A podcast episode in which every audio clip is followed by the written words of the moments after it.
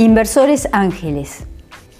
Los inversores ángeles y las familias de altos patrimonios buscan oportunidades rentables en las primeras etapas de negocios, habitualmente denominadas startup. Aparecen cuando ya hay un prototipo. También, aunque menos común, es la presencia de un family office, de una corporación y más recientemente del crowdfunding. Inversiones corporativas de capital de riesgo son un medio para acceder al conocimiento de forma rápida, económica y flexible en base a nuevos emprendimientos innovadores.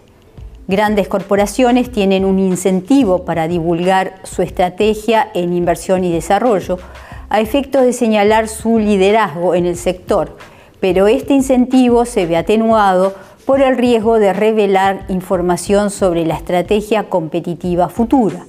Por este motivo recurren a inversiones en investigación aplicada desarrolladas por terceros, práctica que se ha observado en el sector financiero, farmacéutico y de explotación de petróleo y gas.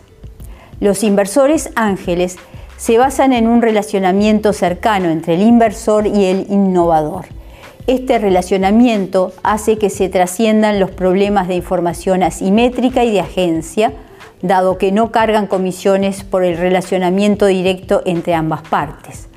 Realizan un importante due diligence, aportan asesoramiento y acceso a redes. Representan un financiamiento crítico en las etapas iniciales de desarrollo que se empieza a ver con más frecuencia en los países emergentes.